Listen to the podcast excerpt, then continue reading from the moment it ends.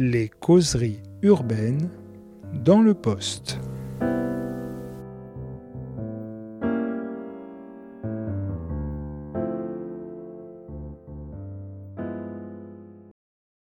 Les Parisiens, une obsession française, anatomie d'un déséquilibre.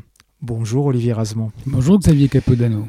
Alors vous êtes journaliste et vous vous occupez en tant que journaliste du fait urbain. Alors vous collaborez avec Le Monde, vous avez un blog qui s'appelle L'interconnexion des plus assurés qui prend de plus en plus de consistance et surtout de plus en plus de lectorat, en tout cas de ce que j'observe. Et vous avez écrit un certain nombre de livres, euh, toujours chez le même éditeur, euh, qui est Rue de l'Échiquier.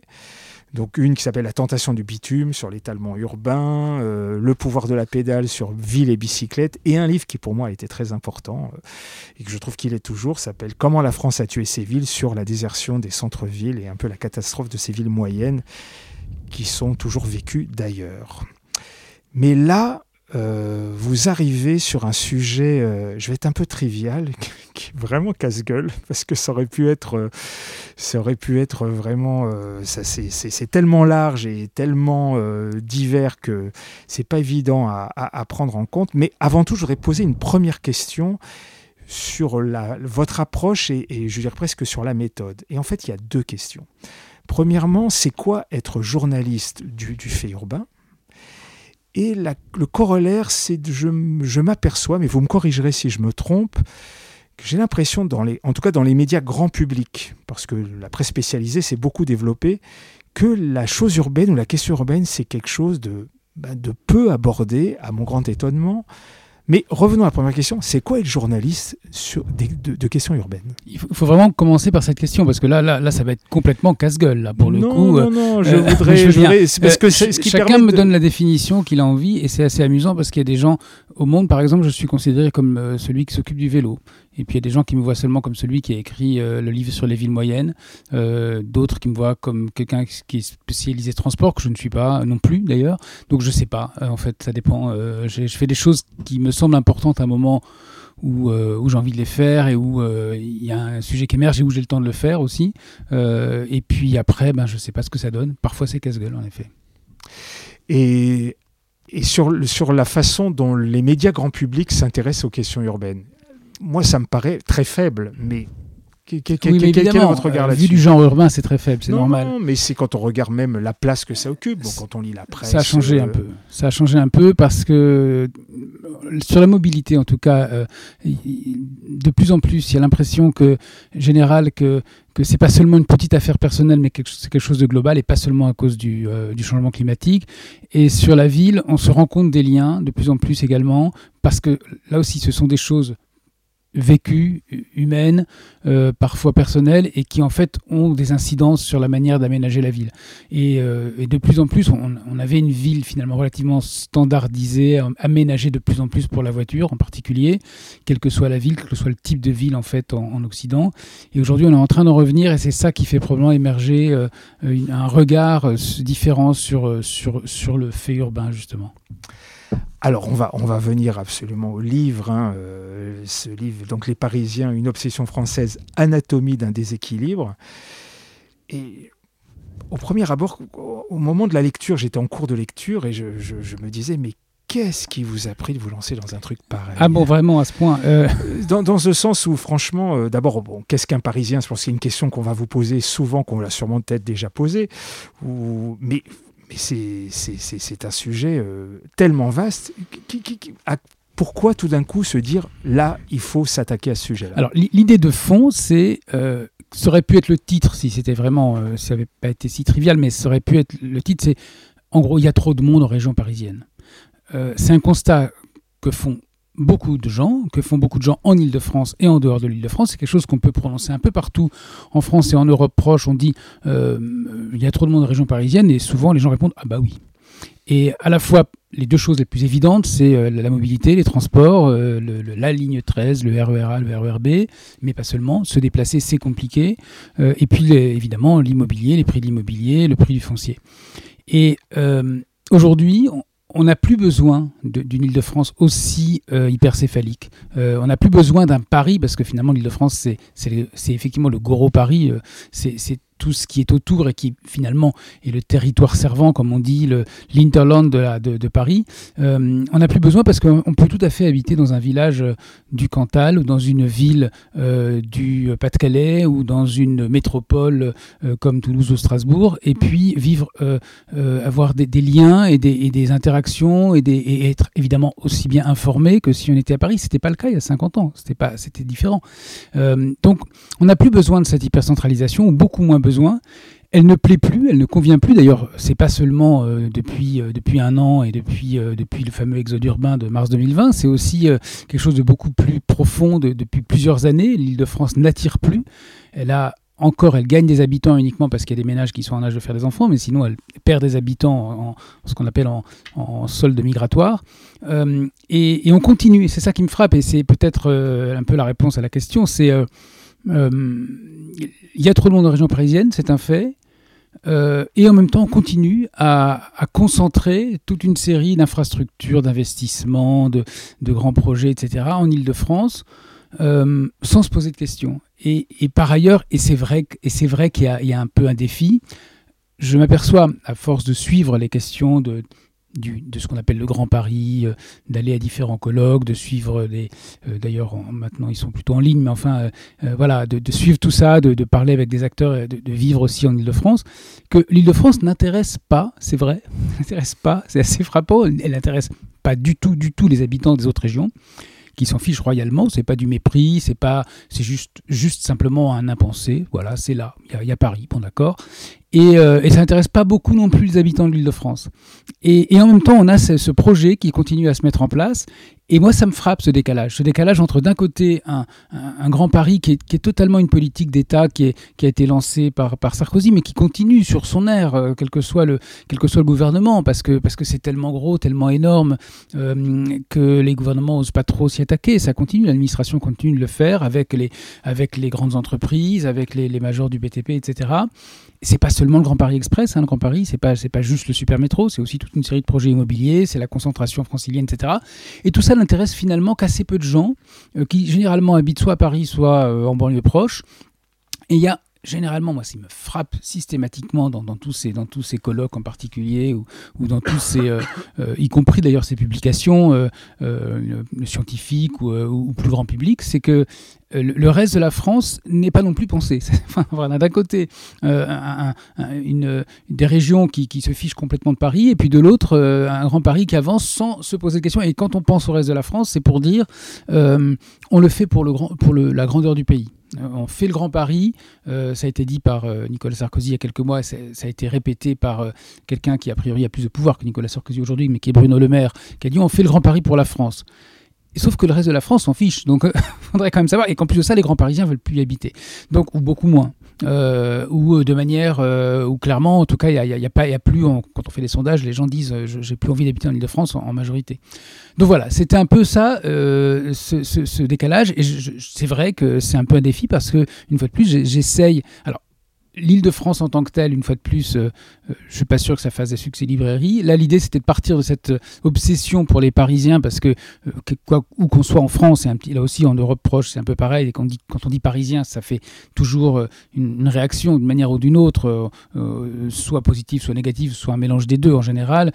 c'est les Parisiens qui viennent faire ceci, c'est une décision de Parisiens, c'est la semaine des Parisiens dans les stations de ski en principe. Bon, donc je suis parti de ça et, je suis parti aussi, j'avais cette idée un peu en tête depuis un moment, mais le déclencheur, je voyais bien que c'était un énorme défi, mais le déclencheur, ça a été mars 2020. Euh, quand euh, euh, on a assisté à, ce qu'on a appelé l'exode urbain ou l'exode des Parisiens et qu'effectivement 17% de la population de, la métropole du Grand Paris, c'est une espèce de machin un peu hybride avec 7 millions d'habitants, qui, qui, ont, quitté la, leur, habitation, qui beaucoup étaient des jeunes, des étudiants qui sont rentrés, comme on dit chez leurs parents, mais aussi une partie des gens qui sont allés dans les résidences secondaires. Enfin, il y a eu tout un tas de mouvements. Et là, il y a une sorte de, il y a eu une sorte depuis le début de, la, crise sanitaire depuis un an, de focalisation sur ces fameux Parisiens euh, qui euh, font euh, des lois qui s'appliquent essentiellement à, eux-mêmes, en tout cas c'était considéré comme ça au départ, qui en plus ne les respectent pas et qui s'enfuient dès que possible. et là, je me suis dit, mais on a la concrétisation sous nos yeux du, fait qu'il y a trop de monde en région parisienne. Alors dans votre livre, il y a, il y a énormément de détails, mais il y a disons deux grosses parties. Une partie, euh, on va dire, on va dire les, symptômes, et de voir comment, dans un second temps, euh, les marges de manœuvre, les champs des possibles pour ces questions-là. Ce qui heurte à la lecture au premier abord, c'est de se dire que ce centralisme parisien qui est pas tout jeune, de se dire mais on voit vu d'un simple citoyen qui, qui est parisien, si je, sors un peu de mon cadre de libraire, euh, on ne voit pas d'autre issue. On a l'impression que ça a toujours été comme ça. Qu'est-ce qui fait pour vous qu'à un moment donné, on a une capacité de basculer dans autre chose, d'un rééquilibrage potentiel? Alors, ce que j'essaie de faire, je, je, sais pas, là je continue la réponse à la question d'avant, ça se fait pas du tout, mais c'est pas très grave. C'est qu'en plus j'ai essayé de faire ça de façon lisible, c'est-à-dire que euh, j'ai pas voulu faire le, le, bouquin, le énième livre scientifique, j'en suis d'ailleurs pas capable sur l'île de France parce que là une fois de plus ça intéresse pas grand monde, mais j'ai essayé de, de, rendre ça un peu rigolo et de, et de, et de dire, euh, euh, regardez, voyons, un, voyons un peu, voyons un peu tous ces, tous ces, toutes ces rivalités surjouées, etc. Et, et alors oui, pourquoi ça, pourquoi ça continuerait pas comme avant? Alors je pense qu'il y a une chose qui a quand même complètement changé depuis quelques années, euh, euh, c'est la démocratisation de la technologie, qui fait qu'aujourd'hui, on peut être euh, ailleurs qu'à Paris, de plus en plus, et puis participer totalement euh, à une vie bien sûr intellectuelle, mais aussi à une vie euh, productive, à, une, évidemment une vie artistique. Donc il n'y a, plus du tout ce, décalage qui existait encore il y a quelques années et qui reste dans l'esprit de beaucoup, hein, notamment dans l'esprit de beaucoup, de beaucoup, beaucoup de Parisiens qui, qui pensent qu'il n'y a rien en dehors de Paris. Le, on peut écouter hein, dans, dans la rue ou dans les bistrots, mais en tout cas on peut écouter ce mépris, on l'entend tout le temps. J'en ai fait partie pendant longtemps. Voilà, ce, côté, euh, de toute façon, en dehors de Paris, il n'y a rien. Et, c'est évidemment faux, mais, mais aujourd'hui, c'est. Euh, non seulement c'est faux, mais en plus c'est presque l'inverse qui est vrai. C'est-à-dire qu'on peut, on tout à fait. On, a, tendance à dire qu'aujourd'hui, en, France, en particulier en Europe en général, on est devenus tous des citadins, à quelques exceptions près, 80 ou 90%, mais de la même façon, tout le monde est, vit un mode de vie assez similaire et on peut tout à fait, euh, une fois de plus, euh, installer son entreprise dans la vallée de la Drôme, euh, être totalement connecté à, tout ce qui se passe dans le reste du monde, et puis de temps en temps, si nécessaire, voyager dans des endroits qui sont d'ailleurs pas forcément Paris, mais voilà, et voilà, c'est simplement ce constat-là. Et ce, qui me frappe une fois de plus, c'est qu'il euh, n'y a absolument pas cette prise de conscience-là au niveau de, l'État ou des décideurs. Euh, et pourquoi ça s'arrêterait? Euh, D'abord parce que les gens n'en veulent plus. Et je pense que c'est quand même un argument assez essentiel. Il n'y a pas de volonté populaire pour, pour le, surinvestissement du Grand Paris. Il n'y a pas du tout ça nulle part. Ça continue, mais il n'y en a pas. Il y a plutôt la volonté inverse. Donc, ça me semble être un élément suffisant. Alors, tout ça et au niveau du balbutiement, j'ai bien conscience, c'est-à-dire que le débat, euh, il est lancé, j'essaie, j'essaie de le lancer en disant attendez, attention, euh, attention, vous êtes en train de, de, continuer à, à, concentrer alors que les gens n'en veulent plus. Euh, je sais que c'est pas évident. Un certain nombre d'interlocuteurs que j'ai pu rencontrer pour le livre m'ont dit mais en fait oui, la réflexion c'est possible. Il y a des entreprises ou publiques par exemple dont le siège continue à être, à être en Ile-de-France, la SNCF par exemple. La SNCF a son siège à Saint-Denis et ils ont du mal à trouver des gens pour travailler à Saint-Denis parce que les prix de l'immobilier sont élevés, parce que les gens n'ont pas envie de, passer deux heures dans les transports par jour. Euh, et peut-être qu'il y a une, idée là, une solution. Peut-être que le siège de la SNCF, euh, pourquoi est-ce qu'il serait à Saint-Denis? Il pourrait bien sûr y avoir euh, quelques bureaux en, Ile-de-France parce qu'il y a forcément des liens avec l'État central, et, etc. Mais on pourrait très bien imaginer que le siège soit ailleurs. C'est pas une utopie. Météo France l'a fait. C'est plus petit, mais Météo France l'a fait. Dans les années 80, Météo France, qui était à Paris, il y a toujours des bureaux à Paris, mais ils sont partis à Toulouse. il y a 1000 salariés à Toulouse. Ils avaient laissé la possibilité aux gens de revenir s'ils voulaient. Euh, il y en a 10 sur 1000 qui, sont, ont voulu revenir. Oui, en plus, dans le cas de la SNCF, c'est un bon exemple parce que moi, je suis fils de cheminot et avait une tradition presque de délocalisation des services. Par exemple, le service des retraites, c'est quand même pas rien pour la CNCF, c'est à Marseille. Donc effectivement, euh, ça a été fait. Alors, en vous écoutant, j'avais une sorte de fil conducteur, mais c'est pas très grave, je vais passer à côté parce que effectivement, vous pointez un certain nombre d'éléments qui sont une forme d'évidence auxquels nous sommes confrontés, que vous décortiquez. Premier point, euh, vous dites l'Île-de-France, ça n'a rien de monolithique. Et effectivement, euh, quand on est parisien intramuros, ce qui est mon cas, euh, on, on, voit évidemment tout à travers le prisme de Paris, mais ce qui entoure l'agglomération est quelque chose de divers. Et j'aimerais qu'on s'arrête un peu là-dessus, parce qu'effectivement, cette diversité-là, elle passe un peu à la trappe. Oui, euh, c'est une région méconnue, à tort. C'est une, région très intéressante, euh, euh, même si je pense que l'Île-de-France a, intérêt à se dégonfler. On est à 12 millions d'habitants, on pourrait très bien imaginer passer à 9 millions dans quelques années. Peut-être pas d'un seul coup, mais en tout cas, on peut aller vers ça malgré tout, 9 millions, ça reste énorme. Ça reste une très grande ville européenne. et ça reste une région qui peut être beaucoup plus vivable et qui l'est déjà d'ailleurs, à condition de se donner les moyens de la découvrir. Et, je ne parle pas seulement des paysages. Bien sûr qu'il y a des paysages, bien sûr qu'il y a des jolies vallées, bien sûr qu'il y a des, euh, euh, des, des, villes anciennes très, très intéressantes la proximité de Paris fait qu'en Ile-de-France, il y a des maisons d'écrivains, des musées, des, euh, des sièges d'entreprise, des, des, architectures particulières, des, lieux religieux intéressants, toute une série d'éléments qui, sont très intéressants et qui permettraient de, euh, là aussi, de, par exemple, de limiter le surtourisme. Mais au-delà de ça, euh, euh, la, région est, très diverse quand on regarde tout simplement les, les statistiques et puis quand on s'y promène aussi, quand on regarde. Moi, je le fais souvent, alors à vélo, à pied, en, train, parfois même en voiture, et je vois d'énormes différences qui sont beaucoup moins, enfin, qui sont liées en partie, bien sûr, aux revenus de la population. Ça, tout le monde l'a à peu près en tête mais qui sont énormément liés à la proximité de Paris, à la densité en fait. Et ça, c'est frappant. Quand on est à Malakoff ou quand on est à Saint-Ouen, quand on est à Boulogne, Billancourt ou à Vincennes, euh, finalement, c'est presque comme si on était à Paris. Il y a le métro, euh, il y a le périphérique qui est pas très loin, euh, il y a une population qui sociologiquement ressemble beaucoup à celle de Paris, avec une part importante de célibataires, de gens qui possèdent de, peu de voitures, des gens qui les, votes sont à peu près proches. Enfin, les communes de droite et les communes de gauche, mais globalement, ça, l'extrême droite est très faible partout. Bon, et en revanche, plus on s'éloigne de Paris, plus on a des, caractéristiques qui, ressemblent aussi. Drancy ressemble à, euh, à, Mangeron, qui ressemble à, euh, en partie à, Rueil, par exemple. Plus on s'éloigne, on a, des, on a comme ça des. Je préfère raisonner par cercle concentrique. Euh, je pense qu'il y a plus de points communs entre les différents cercles concentriques à, telle ou telle distance de Paris qu'entre les, les banlieues qui seraient monolithiquement riches ou, pauvres.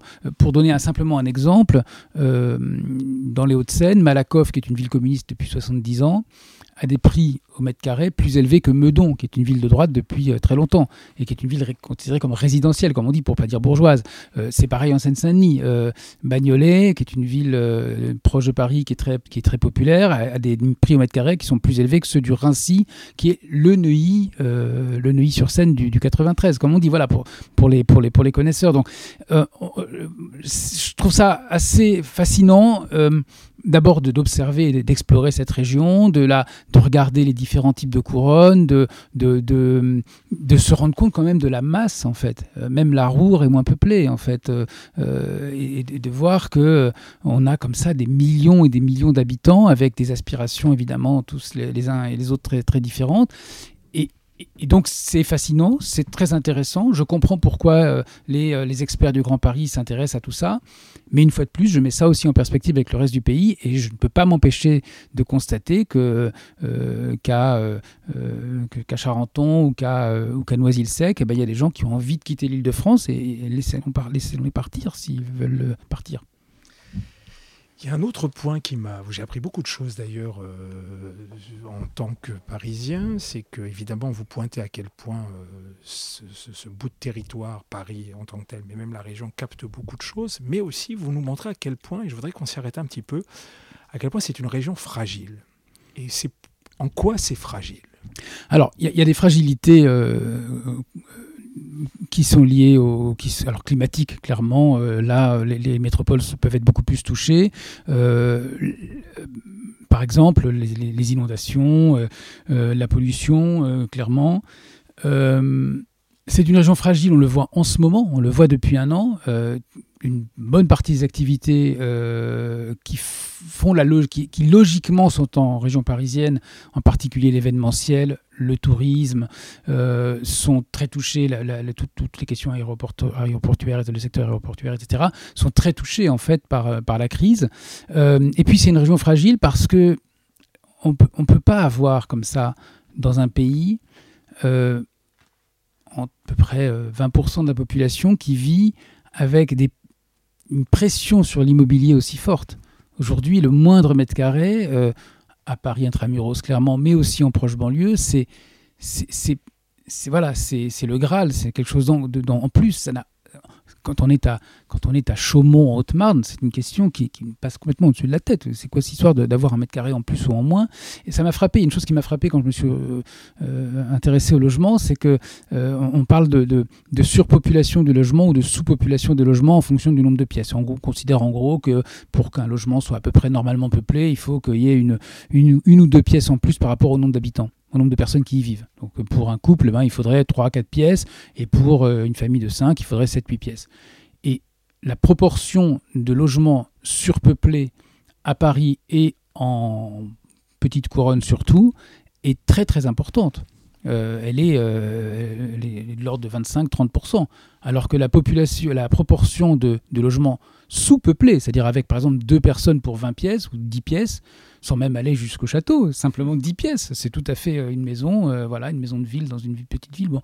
Et bien là, cette proportion-là, elle est très très grande dans le reste du pays sans parler des métropoles. Euh, donc en fait, on a, on a vraiment ce décalage-là, et je me dis que ça, c'est une égalité fondamentale, c'est une égalité avec l'espace. Je ne pense pas qu'il faille tout égaliser, mais simplement, là, on a vraiment cette question. Et puis à la mobilité, une fois de plus, j'y reviens, mais c'est vrai que on, le voit, ça, paraît, une fois de plus, hein, quand on est à, quand on est à, à Grandville dans la Manche. Euh, imaginez les gens qui euh, chaque matin font une heure et quart de, métro, puis de bus, et puis de RER, etc. Puis pour finir à pied, ça semble totalement aberrant. Tout ça pour aller faire un travail qu'ils pourraient peut-être faire ailleurs.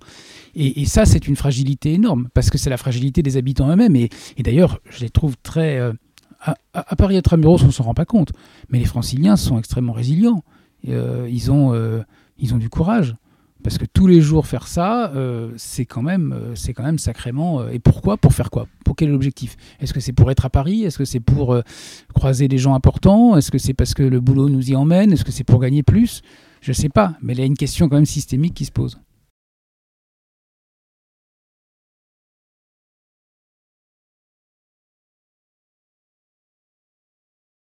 Sur cette question de la mobilité, c'est assez intéressant parce qu'évidemment, ça prend une part euh, importante de, votre livre. Et si on finit sur ce point, sur la fragilité, vous montrez à quel point, dès qu'il y a le moindre petit grain de sable, vu la masse de gens qui doivent se déplacer, et quel que soit le mode de transport d'ailleurs, où, il y a un paradoxe, parce qu'on a une cartographie absolument phénoménale. Euh, il suffit de regarder un plan du réseau Île-de-France sur une carte.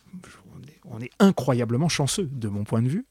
Et en même temps, le moindre ça, vu les masses de population que ça, que ça c'est des chiffres colossaux. C'est 800 000 par jour le RER. Un million, un million. Voilà, Donc voilà, donc euh, ça vous montrait que la mobilité, ça est une belle métaphore de cette fragilité. Ben, en fait, euh, le réseau est extraordinaire, c'est vrai. Il, il était euh, comme ça au départ, il a été renforcé, les RER l'ont renforcé. le Grand Paris Express, qui a, qui a des atouts, hein, va, va, encore le renforcer. Et, et voilà, il y a des bus, des bus qui fonctionnent tard le soir, qui fonctionne en, tout cas en temps normal, euh, qui, euh, qui marche le 1er mai alors que ce n'est pas le cas dans d'autres villes, etc. Mais euh, effectivement, le moindre grain de sable fait, tout, fait tout basculer. Il neige par exemple, ou alors il y a une, un, caténaire qui, qui, qui, qui, est cassé, une panne de signalisation. Et pourquoi le moindre grain de sable euh, fait tout casser, euh, bah, c'est parce qu'il y a trop de monde. Je reviens à ça, parce qu'il y a trop de monde. Alors oui, la mobilité, c'est frappant. C'est-à-dire que il y a peut-être la centralisation médiatique qui est au départ de ça. La centralisation médiatique, économique, politique, avec ces raisonnements qu'on entend systématiquement, qui est qui part de Paris, qui part du principe que à Paris. Alors un exemple par exemple, c'est dire le voisin de palier. Ah oui, mon voisin de palier, on entend ça à la radio, le voisin de palier. Mais le voisin de palier, ça vaut pour les gens qui vivent en appartement. Euh, la majorité des gens en France ne vivent pas en appartement, mais sauf qu'on a ce raisonnement-là parce qu'on est à Paris et que les gens qui raisonnent comme ça disent, ben voilà, euh, comme on est à Paris, on, a, un voisin de palier. On part du principe que les gens vivent tous en appartement. Et c'est vrai pour les transports. C'est vrai pour les transports, il y a cette focalisation systématique sur les, dans, les, dans les médias en général hein, et dans les, dans les centres d'intérêt, y compris parfois des, chercheurs d'ailleurs, hein, euh, sur les, moyens de transport euh, parisiens. Euh, même pas francilien forcément, mais parisien. On a eu Uber. Uber, c'était dans les années 2000, fin des années 2000 ou début des années 2010. Uber arrive, Uber et les autres VTC. Et, là, on a cette question qui arrive dans les plateaux télévisés. Est-ce que les, les, véhicules, donc les, concurrents, Uber et compagnie, vont concurrencer les taxis? Mais sauf que dans beaucoup d'endroits, à Péronne, par exemple, en Somme, il y, a, peu de taxis et quand il y en a, ils font hôpital, ils font, ambulance. Euh, il n'y a, pas de Uber ou très peu. Maintenant, il commence à un peu y avoir des livreurs euh, à vélo ou à moto, mais bon. Euh, voilà, donc cette espèce de focalisation, les trottinettes, les trottinettes, alors ça a été carrément, on est, arrivé au niveau des, des, cabines ministérielles, des amendements déposés à l'Assemblée en pleine nuit, etc., pour régler cette affaire de trottinettes parce que ça prend de la place sur les trottoirs de Paris et un peu de Lyon et un peu aussi, euh, un peu aussi au Prado euh, et puis sur la première des Anglais. Bon, d'accord, mais enfin globalement, c'était quand même essentiellement les trottoirs de Paris. Donc, on a cette focalisation là et avec une sorte d'incompréhension totale. On l'a très bien vu avec les gilets jaunes. Euh, qui l'ont dit, qui ont dit à un moment vous êtes gentil, mais le sujet, nous, c'est pas le métro, c'est pas le tramway. ils n'ont pas dit exactement comme ça, hein, c'était plus, plus simple, mais enfin en gros c'était ça. Le vélo, c'est pas, pas notre sujet. Alors, et pourtant ça peut l'être, mais, mais simplement il y a cette incompréhension mutuelle qui, fait rejet de part et d'autre. C'est-à-dire que, du coup, euh, une partie euh, des gens qui vivent dans d'autres régions, dans des régions moins denses, et là, je ne mélange pas, je ne dis pas la province, ça n'a pas de sens. Non pas parce que c'est le mot province, mais simplement parce qu'il euh, y a différents types de, territoires, là encore. Euh, je ne parle pas de Lyon, je ne parle pas du centre de Lyon, je ne parle pas du centre de Bordeaux. Je parle d'endroits de, moins denses, donc de périphérie, ou de villes moyennes, ou de petites villes, ou de, de chapelets, de villages, etc., plus ou moins connectés. Il y, a, tout un tas de territoires différents, hein, évidemment. C'est pas Xavier Capodano, je vais l'apprendre. Euh, et, et, et quand on regarde ça, on, se dit, bon, cette histoire de trottinette, de vélo en free floating, de, Uber, de Autolib et tout ça, ça ne nous concerne pas. Et donc, c'est une réaction en disant, mais vous êtes gentil, mais nous, on n'est pas à Paris ici. Et ça revient d'ailleurs souvent en disant, mais comment ça Faire 300 mètres à vélo, marcher euh, jusqu'à la boulangerie, ah mais vous rigolez, nous on n'est pas à Paris ici. Et là, ça devient caricatural dans l'autre sens. C'est-à-dire, c'est pas parce qu'on est à Péronne, 7000 euh, habitants Somme, qu'on ne peut pas traverser la ville, faire à peu près 500 mètres pour aller d'un magasin à l'autre. Les gens le font assez peu, euh, ou certains font certainement, mais enfin globalement les gens prennent leur voiture parce que c'est comme ça. Et quand on leur dit, vous savez, vous pourriez marcher, ah ben non, on n'est pas à Paris ici. Et, donc cette espèce d'incompréhension sur les, sur les transports qui est, qui est liée au type de territoire. En effet, on a un territoire extrêmement dense, une ville en l'occurrence Paris où 80% des, des gens qui font des courses les font à pied. Euh, parce que le magasin d'en bas enfin, il est en bas dans la rue pratiquement. Euh, lorsqu'il y avait des restaurants, il y avait des restaurants juste à côté. Euh, aujourd'hui, les gens se font livrer. Bon, bah, ça, ça c'est un paradoxe quand même dans une ville où on peut quand même faire la cuisine, trouver des magasins, euh, aller soi-même peut-être au restaurant pour aller chercher le plat si, le restaurant est fermé. Bon, mais en tout cas, les gens se font quand même livrer. Ça, c'est vraiment, ça, me sidère toujours. Mais bon, je, je, pars un peu dans tous les sens, ça pour dire qu'il y a simplement ce, ce paradoxe. D'un côté, on a, on a une hyper concentration, une hyperdensité qui fait que la mobilité, eh, c'est plutôt une question d'espace, euh, en fait, qu'il faut régler parce qu'il n'y a pas assez d'espace pour tout. Donc le vélo, par exemple, est une solution qui est aujourd'hui totalement sous-dimensionnée, enfin sous, euh, sous-utilisée. Hein.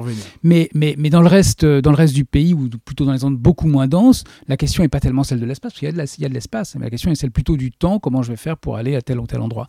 Euh, et, là, les, les, les, choses se renvoient systématiquement, les débats se renvoient systématiquement, et à chaque fois qu'il y a un débat sur les trottinettes, par exemple, vous avez forcément quelqu'un qui va vous dire, ah oui, mais les trottinettes, vous savez, euh, chez moi, c'est pas possible, parce qu'à Paris peut-être, mais chez moi, c'est pas possible.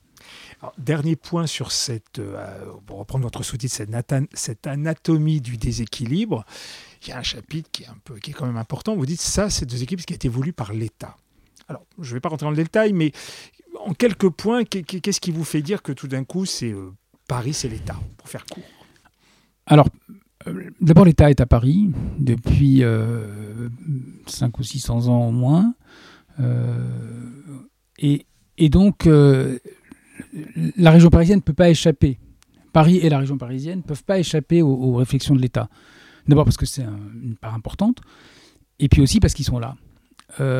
et et, alors, plus récemment, beaucoup plus récemment, c'est 2007, remonté à François Ier, mais c'est 2007, c'est Nicolas Sarkozy, qui est effectivement le premier président de la République, euh, la, la Ve République, et donc avec les pouvoirs qu'on connaît, qui est vraiment parisien entre guillemets, c'est-à-dire qui est vraiment, qui a vraiment, euh, en l'occurrence il est, élu de Neuilly, mais euh, c'est vraiment le premier qui n'a pas, de, qui a pas de, connaissances et d'attache ailleurs, en tout cas, et qui lui arrive en disant, bah, en fait, on va faire le Grand Paris, parce qu'on manque de grands projets, parce qu'il faut faire des grands projets, et puis le Grand Paris c'est la France, on le fait pour la France, etc. Et le paroxysme, c'est Christian Blanc, euh, euh, qui, est son ministre chargé du Grand Paris, et qui explique que euh, on va quand même pas se faire concurrencer par les villes de province, parce que les villes de province, elles vont finir, finir par... La concurrence des villes de province va finir par affaiblir Paris. Il dit ça comme ça, hein, vraiment, dans, un, dans une tribune qui est parue dans Le Monde en 2009. Bon. Et, et là, il y a cette, cette envie-là, d'un seul coup, de se dire il faut des grands projets à la France, et ce grand projet, il passe par Paris. Alors parfois ça passe par les Jeux Olympiques, euh, ça, peut, ça peut passer par évidemment par le super métro qui, qui tout à fait qui se défend hein, en, tant que tel, même s'il euh, y a toute une genèse qui est à reprendre aussi sur ce sujet. Mais bon, euh, et puis il passe par des projets immobiliers et et, je crois vraiment qu'une des raisons, c'est que tous ces gens sont installés à Paris, en région parisienne, et qu'ils ne, ne... Alors bien sûr, il y a les villes, de, des grandes villes de, de, de, France qui se développent également. Euh, euh, on, les, on, les appelle les petits Paris. Bon. Mais il y a cette, euh, cette espèce de réflexe qui consiste à dire, et moi je l'ai retrouvé ces réflexes, y compris chez les acteurs associatifs, qui consiste à dire, ben oui, on est, on est en Ile-de-France, on va, on va s'occuper de l'Île-de-France. Et c'est le plus important. Voilà.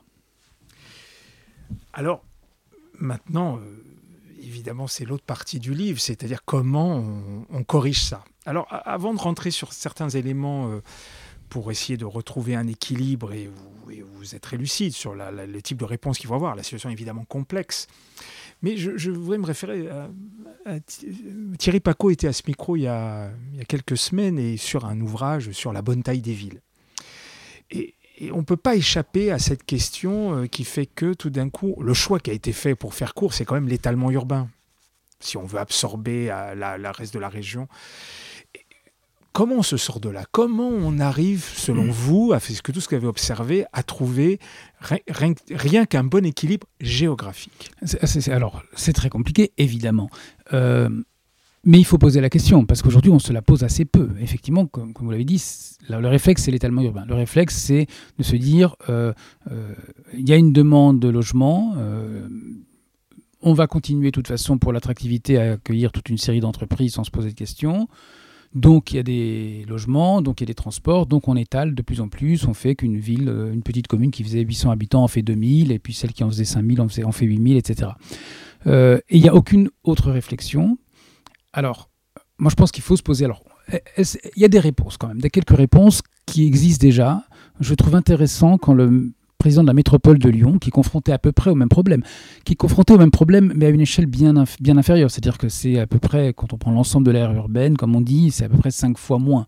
Donc c'est important, mais c'est cinq fois moins. L'Île-de-France, c'est vraiment, et c'est le plus grand de, de, France, Lyon à part Paris. Donc, euh, donc on, est, on est quand même dans des dimensions euh, monumentales. Et, là, le, président de la métropole de Lyon, Bruno Bernard, il dit bah, en fait, on va se poser la question de, la fameuse attractivité. On va, on va arrêter de vouloir créer systématiquement des emplois ici, parce que Lyon est confronté là aussi euh, à ce sujet-là. Les gens n'ont pas forcément envie d'habiter dans une très grande ville. Et par contre, on peut avoir un développement qui se fait avec les villes voisines, qui peuvent être en l'occurrence pour Lyon, Mâcon, euh, Saint-Étienne, euh, Grenoble, Valence, etc. Et je pense que ça manque beaucoup en Ile-de-France. Il n'y a aucune vision de ce type-là en Ile-de-France. Aucune du côté de la région et aucune du côté de l'État. À cause du gigantisme, probablement, parce qu'évidemment, on a expliqué en Ile-de-France qu'on va se développer avec Évreux ou avec Chartres, euh, ça fait pas très sérieux. Et pourtant, ça peut être une, partie de la, solution. il y a une partie des, gens qui seraient ravis d'habiter dans une ville comme Chartres, qui par ailleurs est très jolie, et, euh, mais ça c'est presque accessoire, mais qui, qui seraient ravis d'habiter à, Chartres et de travailler à Chartres en habitant Chartres plutôt que de, systématiquement venir à Saint-Quentin en Yvelines, par exemple. Euh, donc ça, c'est un, des aspects. C'est accepter, se poser la question du territoire. De la même façon qu'on doit se la poser aussi au niveau un peu local, au niveau de la commune, en se disant, euh, là, on accueille une nouvelle entreprise euh, avec quelques emplois, euh, dans une petite ville de 10 000 habitants par exemple, où est-ce qu'on met euh, ces emplois Est-ce qu'on fait euh, une nouvelle artificialisation avec, euh, un nouveau parking, etc. Ou est-ce qu'on essaie de trouver en centre-ville ou en ville, disons, des locaux qui sont disponibles et qui pourraient accueillir cette entreprise et ces emplois? C'est pas facile. Certains élus commencent à le faire au niveau local, mais au niveau régional, c'est pour l'instant, on en est très très loin. Il n'y a absolument aucune réflexion de ce type.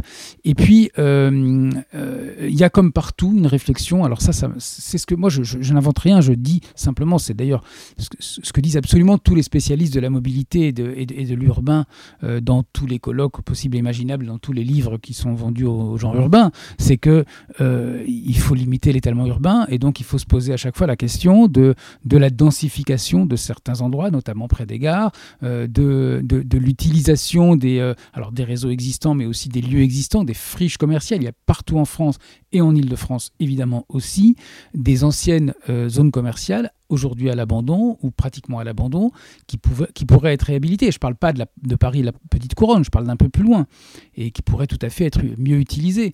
Euh, après, il y a une question de comportement aussi. À un moment, est-ce qu'on veut encourager une fois de plus les gens à toujours se faire livrer pour tout et avoir. Alors, je sais bien que c'est compliqué hein, en février 21 de dire ça, bon, ok. Mais malgré tout, est-ce qu'on veut encourager ça ou est-ce qu'on veut encourager, au contraire, le, le, le, fait de se croiser, de se rencontrer? Alors, c'est peut-être utopique, hein, mais, mais je crois vraiment qu'on que c'est des éléments essentiels dans la, vie des prochaines décennies en réalité. C'est des éléments qui font que la vie est plutôt agréable ou qu'elle est plutôt pénible en fait. Il y a un autre élément euh, auquel nous sommes confrontés, euh, d'ailleurs pas que d'ailleurs la, la, métropole parisienne, mais c'est euh, presque ce dogme, une forme de doxa, qui est l'attractivité. Et vous montrez dans, votre livre, en vous appuyant sur un autre d'ailleurs, auquel j'avais repéré ça, mais vous faites bien de le pointer, qu'une grande partie, entre guillemets, des échanges économiques, on va dire, se font intra-régionaux. et que, franchement, de croire que Paris a besoin du monde entier, entre guillemets, je ne dis pas que c'est bien le monde, hein, mais que vous montrez qu'effectivement, euh, non, une grande partie des choses peuvent se faire dans une sorte d'économie circulaire ou d'urbanisme circulaire, tel, enfin, chacun mettra ce qu'il veut.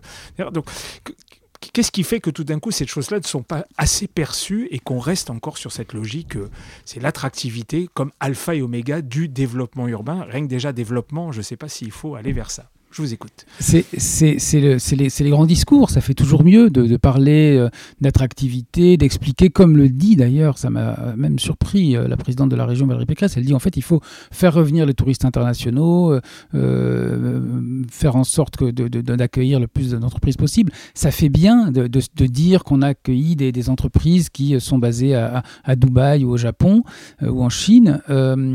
Et, en fait, moi j'ai vu ça dans l'Atlas du Grand Paris, euh, excellent atlas sous la direction de Daniel Béard, euh, avec plein de cartes magnifiques à regarder, on peut, regarder ça tous les jours, euh, et qui dit, bah, en fait, il y a à peu près, je crois que c'est 10-15% de l'économie francilienne qui dépend en effet des échanges internationaux très nettement, qui, dépend exclusivement des échanges internationaux. Le reste, c'est une, économie, d'abord une économie intrinsèque, tout simplement parce que l'économie se, nourrit d'elle-même, et puis une économie qui est liée à des des productions sinon locales, en tout cas effectivement nationales ou européennes. Donc c'est beaucoup moins, euh, il y a beaucoup moins, cette dépendance internationale est beaucoup moins forte que ce qu'aiment dire les, euh, les partisans du, euh, du, super grand Paris, super attractif qu'on fait pour le bonheur de la France. Et, et donc cette question elle est peu connue. J'ai découvert aussi, j'aurais dit que c'était plus, mais non.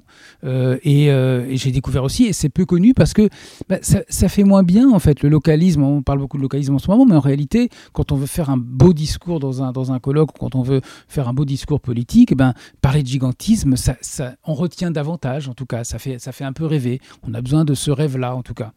Je pense que ce serait bien d'avoir le rêve que euh, en Ile-de-France, les gens aient en moyenne pas plus d'une heure de transport par jour, ce serait un super rêve. C'est beaucoup plus compliqué à faire par contre.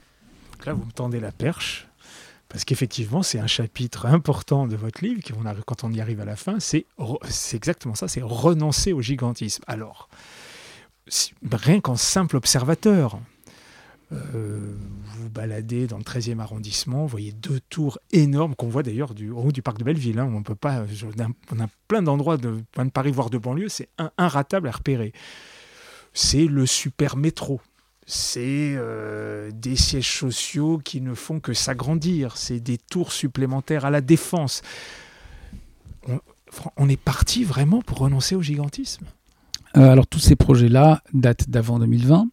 Euh, depuis, euh, depuis début 2020, les choses ont beaucoup changé. la Défense est un quartier très largement déserté. Les derniers, un des derniers projets, c'est la Tour Total, je crois, qui a été signé juste avant, février 2020, je crois, il y a un an. aujourd'hui, on peut vraiment, et c'est une question que se posent toutes les grandes villes aujourd'hui, c'est les quartiers d'affaires, avec deux éléments.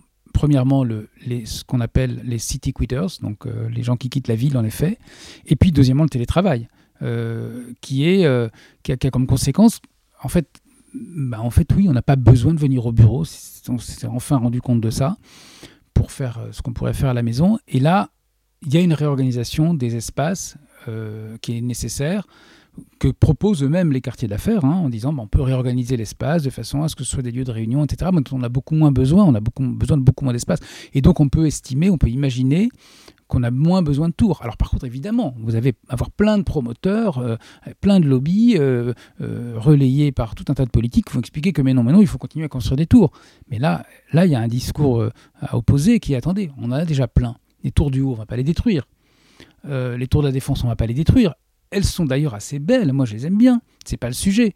Mais par contre, est-ce qu'on a besoin d'en construire de nouvelles alors que celles-là, elles sont, euh, euh, elles sont potentiellement, elles vont être utilisées à 60 ou 50, de, leur, de leur surface? Est-ce qu'on ne peut pas réorganiser? Est-ce qu'on peut pas, d'ailleurs, c'est ce qu'on fait en ce moment avec les parkings. C'est très intéressant. Il y a eu un article récemment dans Le Monde, dont je ne suis pas l'auteur en l'occurrence, c'est le Minkazi, pour ne pas, la citer, qui explique qu'on est en train, dans les villes, de réorganiser les parkings parce qu'on avait une société du tout voiture dans laquelle il y avait plein de, de, de voitures partout, y compris dans les parkings souterrains, on en faisait systématiquement. Et aujourd'hui, il y en a moins parce que les gens l'utilisent moins parce que c'est moins nécessaire, parce que c'est tout simplement très pénible de circuler en voiture dans une grande ville.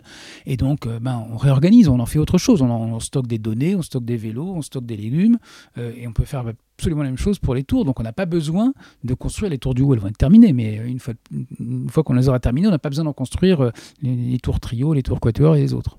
Oui, mais je, ça je l'entends, mais quand on regarde le, reste de l'urbanisme commercial, euh, on continue à construire des centres commerciaux, on continue à créer un certain nombre de voies plus pour l'automobile qu'autre chose. Donc euh, on a l'impression que le constat que vous faites euh, est, est, assez implacable hein, d'un certain point de vue.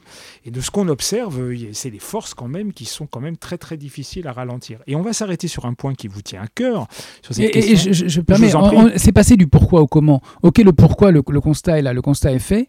Une fois qu'on a fait ça, et c'est vrai dans, tous les domaines, c'est comment on fait une fois qu'on a dit ça? D'abord, comment on fait, c'est d'abord étendre le pourquoi, c'est-à-dire faire en sorte que de plus en plus de gens soient informés que ça pose un problème de, continuer à faire le gigantisme. Et là, on va se poser la question. Et je pense que c'est l'occasion. On, est en train de vivre une crise comme aucun d'entre nous n'a vécu dans sa vie. Je pense que c'est l'occasion de faire le point, de s'arrêter et de se dire attendez, quelle société on veut pour les années qui viennent? Absolument. Donc, bah, restons sur ce sujet et prenons un autre élément qui est quand même un élément clé, euh, en plus que, vous maîtrisez plutôt bien, c'est la question de la mobilité. Et prenons la question du vélo, qui peut paraître anecdotique d'un certain point de vue et qui, au final, on voit bien donc les pistes qui ont été faites, la Corona piste, enfin toutes ces évolutions, des lobbies qui poussent aussi sur cette question. Euh, voilà. Et il y a des petites interstices d'ailleurs dans vos ouvrages qui est assez, qui bien, en des mini parenthèses euh, là-dessus. Et il y en a une sur la moto. Mmh et le deux roues motorisé. Bon, je pense que vous avez une véritable dent contre le deux roues motorisé. Moi qui ai eu un deux roues motorisé pendant des années, bon, je suis passé au vélo, je ne le regrette pas d'ailleurs. Mais effectivement, on a, euh, entre guillemets, tout, tout... Si on prend le cas du vélo, euh, peut concentrer un mm. certain nombre d'éléments que vous appelez de vos voeux d'utilisation de, de, mobilité locale, de déplacement, euh, on peut d'éliminer de façon éliminer, c'est pas forcément mot, mais d'avoir un rapport glissant entre vélo et, automobile ou, on va dire engin motorisé. On a l'impression que ça peine malgré tout. Il y a beaucoup. C'est quoi la question là la, question de se dire, que...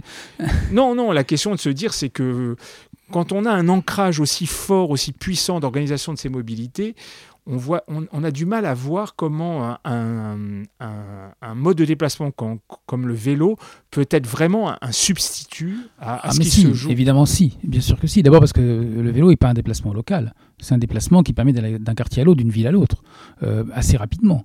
Euh, assez aujourd'hui avec le vélo à essence électrique, encore plus rapidement, euh, ou en tout cas sans, sans, sans, sans difficulté majeure, à condition qu'il y ait des infrastructures quand même, qu'on puisse passer les ponts, qu'on puisse passer le périph', etc. c'est un des éléments essentiels pour le vélo en ville en général et dans une ville aussi dense que la région parisienne en particulier, c'est l'espace, le faible espace occupé peu d'espace en stationnement, peu d'espace en circulation, euh, une vitesse qui est à peu près toujours la même, qui tourne autour de 15 km/h en moyenne. Évidemment, il y a des pointes, mais enfin, globalement, il y a moins de pointes qu'avec les autres euh, engins motorisés, notamment les motorisés. Euh, ça fait pas de bruit, euh, ça pollue très peu, les batteries des, VAE, mais enfin, c'est très peu par rapport au, ne serait-ce qu'aux batteries des, voitures électriques, par exemple. c'est bon pour la santé, quoi demander de plus, en fait? Ça permet le rabattement vers, vers les RER, e vers les trains etc. Et, aujourd'hui, d'ailleurs, euh, euh, alors, vous dites euh, comment tout ça est anecdotique, comment, comment est-ce qu'on a pu... Voilà. Il, y a un an, il y a un an, personne n'aurait imaginé qu'on aurait des pistes cyclables dans, à Paris, en petite couronne, autant qu'il y en a aujourd'hui. Et il y en a. Et une raison, on connaît hein, évidemment tout ce qui s'est passé depuis, mais une raison fondamentale, c'est que les gens se sont dit, face à cette espèce d'incertitude générale, euh, qu'est-ce que je peux faire pour me réapproprier ma vie? Et une des manières de se réapproprier sa vie, c'est de se dire, ben, les déplacements, ils m'appartiennent. Je les fais à vélo. En plus, on est autorisé à pas mettre le masque quand on a vélo, c'est génial. Et euh, ça permet de, voilà, je sais ce que je fais et je fais un peu d'exercice parce que je n'ai pas envie de le télétravail, etc. fait que les gens sont, sont beaucoup assis. Donc euh, et, donc il faut continuer. Alors c'est pas, c'est, pas, euh, ça va pas se faire en cinq minutes. Euh, ça demande. De... C'est ça qui est étonnant. Les, militants des associations vélo qui sont à la fois déterminés et très conscients savent très bien que pratiquement ils n'auront jamais fini. ou que d'autres militants prendront peut-être le relais, mais ils n'auront jamais fini parce que quand on regarde les distances parcourues en Ile-de-France, une fois de plus. Hein. Je parle juste de l'Ile-de-France, mais c'est applicable à d'autres métropoles. On a, euh, alors il y a toujours, mais c'est à peu près ça. Les chiffres, c'est la moitié des déplacements font moins de 5 km. Donc bon, euh, ça veut dire que potentiel, le potentiel du vélo, et d'ailleurs qui le dit comme ça, le potentiel est énorme, c'est Valérie Pécresse le dit comme ça, le potentiel du vélo est énorme. Et il y a une sorte de consensus maintenant à peu près avec ça. Maintenant, comment on le fait? Il faut que non seulement il y ait des, des, des, pistes, mais aussi des carrefours aménagés, mais aussi des lieux de stationnement, mais aussi des, euh, euh, des, des, zones apaisées, des endroits où, euh, où, on, fait des choix, un, un, contrôle de tout ça. Il faut que les pistes qui ont été créées, ben, en fait, on puisse vraiment y circuler à vélo et pas qu'il y ait une camionnette garée dessus ou une voiture garée dessus en permanence ou de temps en temps. et, tout ça, vraiment, en, termes de, ne serait-ce que pour le bruit, moi, ça me frappe l'Île-de-France Paris et sa proche couronne, là, une fois de plus, sont une des, villes du monde, du monde occidental, les plus bruyantes, euh, notamment avec les motos et les scooters. Quand on regarde Montréal, Berlin, New York, Londres, euh, c'est bien sûr qu'il y a du bruit, bien sûr que c'est une ville, et c'est normal qu'il y ait du, bruit dans une ville, mais ça n'a rien à voir. À Paris, on est vraiment, on a cette espèce de. D'ailleurs, il suffit de voir, il y a, une semaine qu'il a neigé, euh, là, il y avait plus de motos, plus de scooters, extraordinaire, beaucoup moins de bruit dans la ville. Il y avait toujours beaucoup, beaucoup de, déplacements, mais euh, beaucoup moins. Donc là, il y a un vrai enjeu. Et, le vélo peut évidemment remplacer tous ces gens qui aujourd'hui se déplacent, à, prennent, un scooter pour faire 4 km. Ben, franchement, euh, d'ailleurs, comme, comme, comme Xavier, euh, le jour où ils passent au vélo, ils sont ravis. Alors c'est ma dernière question, qui est un peu la, votre conclusion de votre livre, d'essayer de réenchanter un peu cette région. Enfin, c'est un, J'ignore si c'est un vœu pieux de votre part, mais en tout cas, c'est une volonté, parce que c'est une région qu'on voit bien, parce que vous vous mettez aussi un peu en scène dans le livre, vous racontez un certain nombre de balades, tout, tout ce qu'il peut observer. Enfin, c'est très riche. Hein, on a vraiment survolé, je, je renverrai à ça, à la lecture du livre.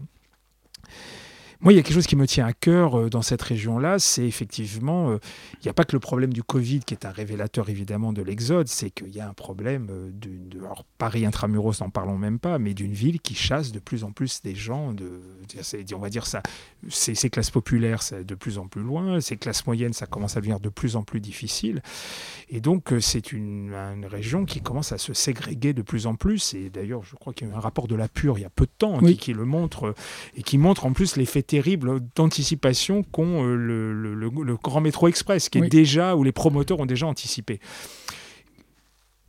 Là aussi, on se sent un peu euh, démuni. par rapport à cette question et, on sent surtout nos édiles, nos, acteurs publics, nos, élus, quel que soit, on a l'impression qu'ils le sont aussi. Comment vous pensez qu'on peut rééquilibrer aussi ces choses?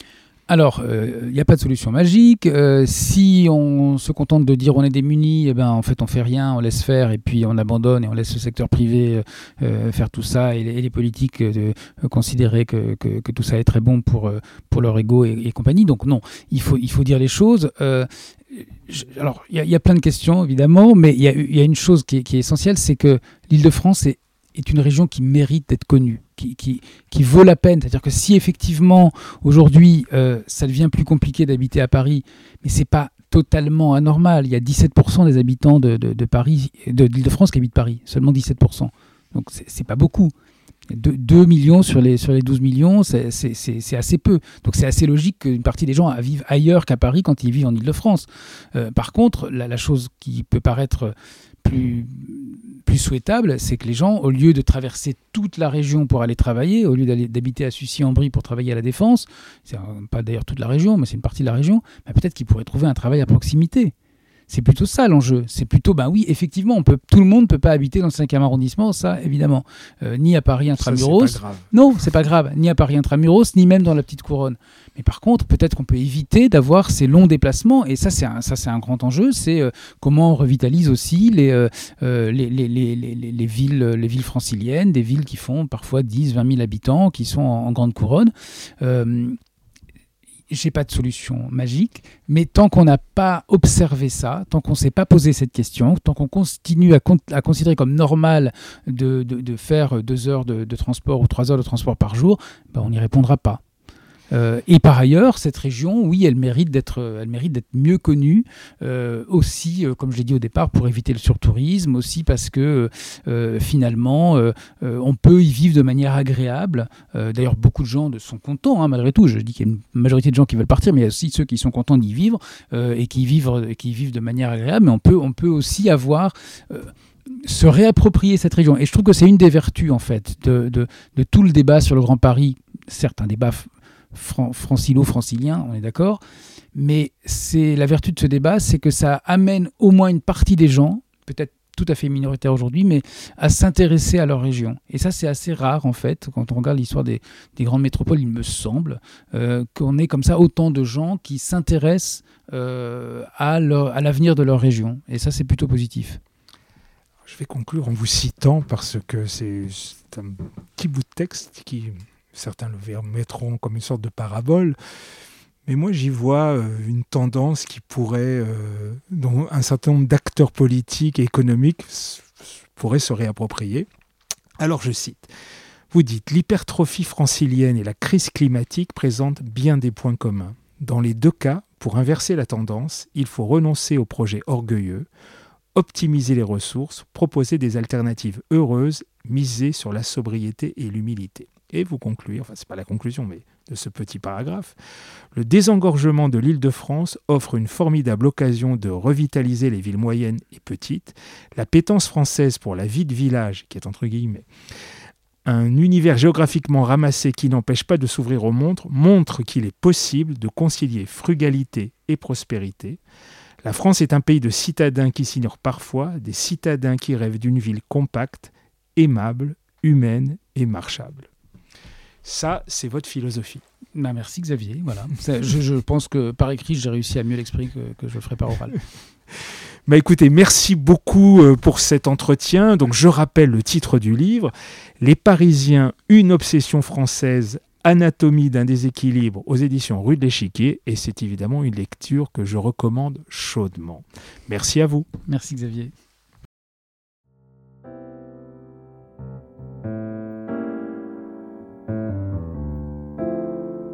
Les causeries urbaines dans le poste.